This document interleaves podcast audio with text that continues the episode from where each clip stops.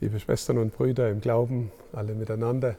Ich freue mich auch, dass ich unter uns viele unserer pastoralen Mitarbeiterinnen und Mitarbeiter sehe, dass sie auf diese Art auch Gemeinschaft bekunden, auch zusammen mit nicht wenigen Priestern, mit dem Diakon sind wir hier ein schönes Bild der Kirche von Passau. Liebe Frau Brunbauer-Hackner, liebe Frau Hölzel, liebe Frau Feuchtmeier, Sie haben sich als Leitspruch über diesen Gottesdienst ein Psalmwort gewählt, das da heißt, sende dein Licht und deine Wahrheit, sie sollen mich leiten. Das ist eigentlich für heute etwas, was nicht besonders selbstverständlich ist in unserer Zeit. Der Glaube daran, dass gewissermaßen von außen, nicht automatisch nur aus mir selbst, Licht und Wahrheit kommen und mich leiten und uns leiten. Ich werde noch gleich versucht zu sagen, warum das so ist. Zunächst wollen wir versuchen zu verstehen, was uns ein wenig an Licht und Wahrheit aus den Texten des heutigen Tages entgegenkommt, besonders aus der ersten Lesung und dem Evangelium. Die erste Lesung ist ein prophetischer Text aus dem Jesaja-Buch. Der Prophet erzählt uns von einem Festmahl, von einem großen Festmahl, wo es die besten Speisen und die erlesensten Weine gibt und wo sogar der große Friede ist, weil der Tod auch keine, keinen Platz mehr hat in diesem Fest. Es ist also eine paradiesische Erzählung oder eine messianische Verheißung.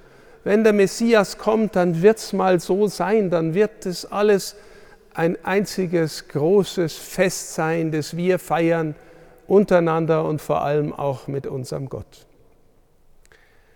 Und jetzt kommt der Messias, auf den diese Verheißungsankündigung zutrifft oder die mit ihm verbunden ist und erzählt uns eine ähnliche Geschichte. Und er erzählt sie hier vor allem den hohen Priestern und den Ältesten des Volkes, also den Berufsreligiösen. Mit dem Himmelreich wird es sein wie mit einem König, der eine Hochzeit ausrichtet. Für wen? Für seinen Sohn. Diese Geschichte erzählt uns Jesus und er erzählt, dass der König die Menschen aussendet, um für die Hochzeit vor allem seine auserwählten Diener und Dienerinnen einzuladen, dass sie den Festsaal füllen. Und offensichtlich kommen der Einladung so wenig nach, dass der König nochmal aussendet und sagt, geht raus auf die Straßen und Plätze und holt wen auch immer hinein. Also es ist offensichtlich so, dass die Menschen, was in der Schrift angekündigt ist, die große Verheißung, nicht automatisch erkennen. Der Jesaja-Prophet spricht davon, dass Gott auch die große Hülle oder die große Decke, die über den Völkern liegt, wegwischen wird, verschlingen wird. Ähm, die wird dann nicht mehr sein. Aber offensichtlich betrifft es in der damaligen Zeit die Menschen und vermutlich auch uns heute. Sie wollen nicht kommen, obwohl ein großes Fest angekündigt ist. Und dann ist noch am Ende dieser Erzählung diese seltsame Variante von dem, der auch kommt, aber nicht anständig angezogen ist. Also kein Festgewand anhat. Das Festgewand ist für uns Christen immer auch verbunden gewissermaßen mit dem Taufgewand, das äußere festliche Gewand, das weiße Kleid der Taufe oder das Hochzeitskleid der Braut weist auf den inneren Zustand hin. Ich bin vorbereitet für den König, für die Hochzeit. Ich bin mit meinem Herzen offen und kann deswegen da sein und darf deswegen da sein. Das heißt, die erste Botschaft, die uns da entgegenkommt, ist, es gibt ein Festmahl. Gott lädt ein und er lädt sogar alle ein. Aber die zweite Botschaft ist, es geht auch um was. Es ist nicht egal, wie man kommt. Jetzt was bedeutet diese Botschaft, die uns gewissermaßen als Licht und Wahrheit von außen entgegenkommt für Menschen, die heute ihren Dienst in der Pastoral unserer Kirche antreten? Und ich möchte im Folgenden, liebe Schwestern und Brüder, vor allem das Beispiel der Arbeit mit jungen Menschen einmal beleuchten, äh, nicht weil es automatisch einen Vorzug von jungen Menschen in unserer Arbeit gäbe und ich jetzt zum Beispiel nicht mich um die Älteren oder schon gar nicht um die Armen oder Kranken kümmern wollte, aber weil man vielleicht an der Arbeit mit jungen Menschen am deutlichsten sehen kann, was mit unserer Kirche passiert und passiert ist und wo sie hingeht. Der kanadische Philosoph Charles Taylor hat ein großes Buch vorgelegt, schon vor einigen Jahren, das heißt ein säkulares Zeitalter.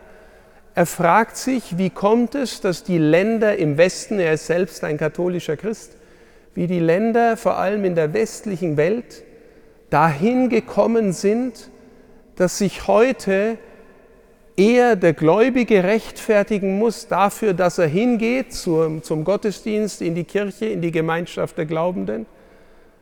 Der muss sich rechtfertigen und nicht mehr der nicht hingeht. Das war Jahrhunderte, womöglich äh, Jahrtausende lang, nicht ganz zwei Jahrtausende lang anders. Ab dem dritten, vierten Jahrhundert haben wir im Abendland bis vor wenigen Jahrzehnten irgendwie flächendeckendes Christentum und es war, wenn überhaupt, eine Option, dann die Ausnahmeoption, nicht ein Christ zu sein, nicht teilzunehmen.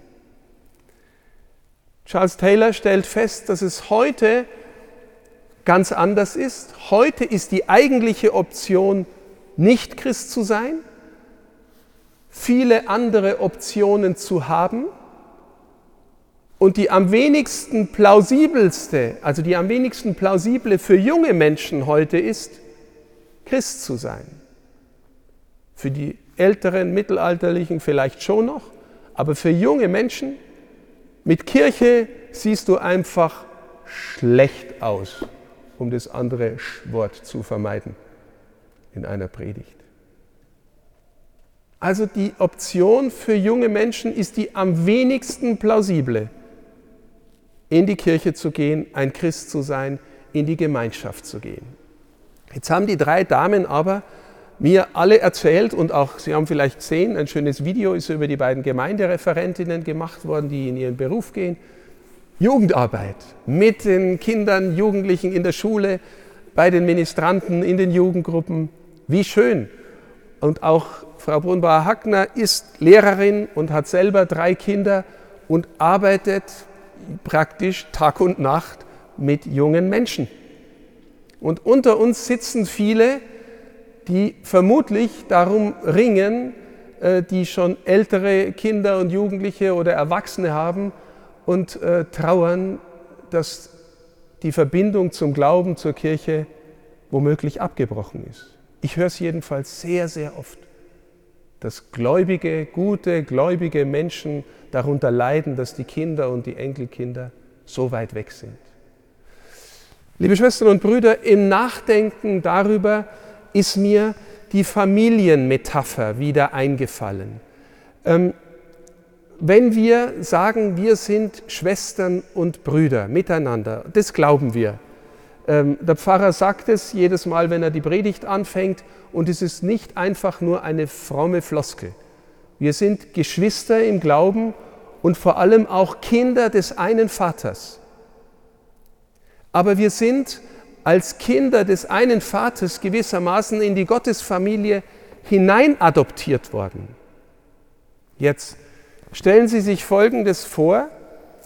Sie wären ein Jugendlicher, der aus irgendeinem Grund seinen Vater oder seine Eltern nicht mehr hat, verloren hat äh, oder sie haben sich scheiden lassen oder was auch immer.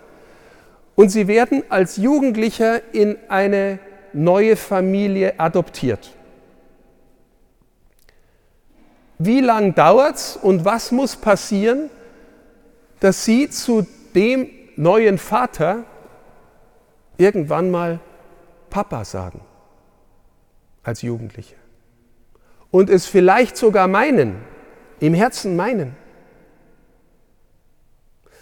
Was ich sagen will, eigentlich, liebe Schwestern und Brüder, müssten wir als gläubige Familie miteinander, und es sollen nicht nur die Pastoralreferentin und die Gemeindereferentin oder der Kaplan machen, müssten wir uns miteinander fragen als Gottesfamilie, wie helfen wir unseren jungen Menschen so in unsere Familie hinein, dass sie lernen, Papa zu sagen und es auch zu meinen.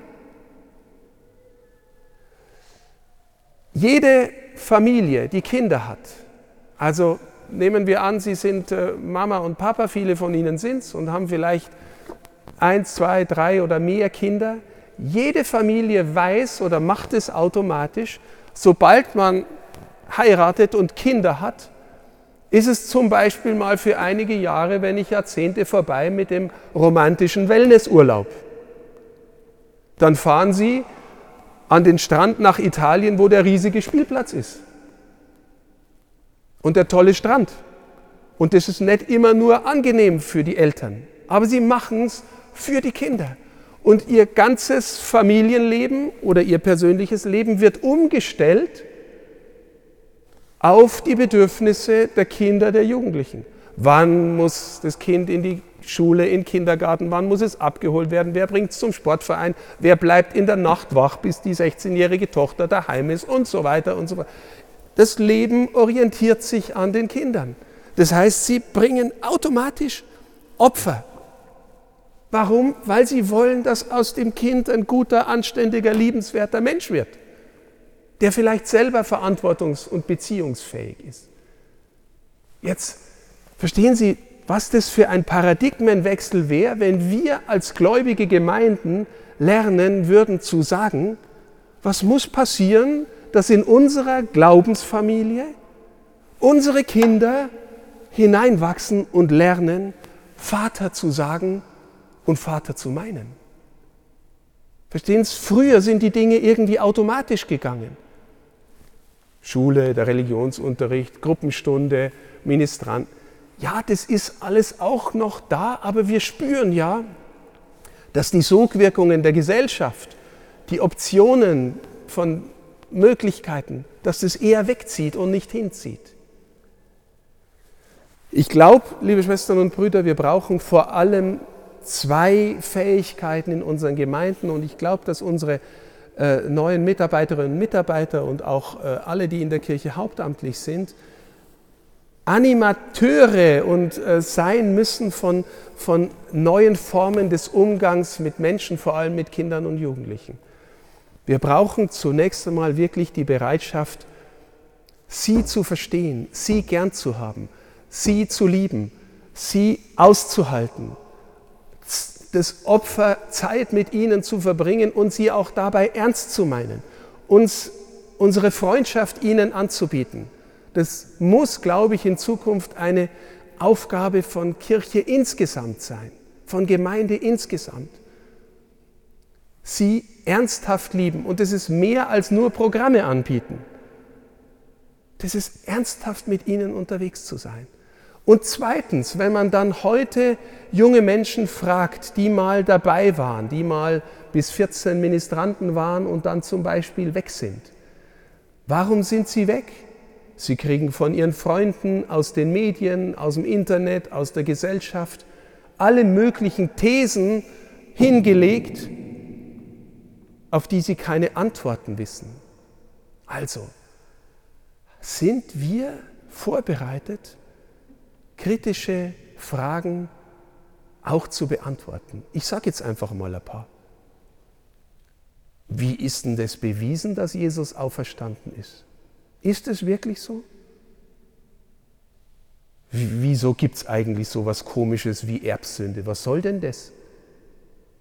Wie kann denn der Vater Gott so grausam sein, seinen eigenen Sohn hinrichten zu lassen? Wieso sind die Katholen so komisch unterwegs mit den ganzen Sexthemen? Verstehen Sie? Warum gibt es so viele religiöse Kriege? Ist es nicht viel besser? Wir sind demokratische Gesellschaft und kommen ohne Religion aus? Die Naturwissenschaft von der Evolution sagt mir was ganz was anderes über die Schöpfung, als in der Bibel steht.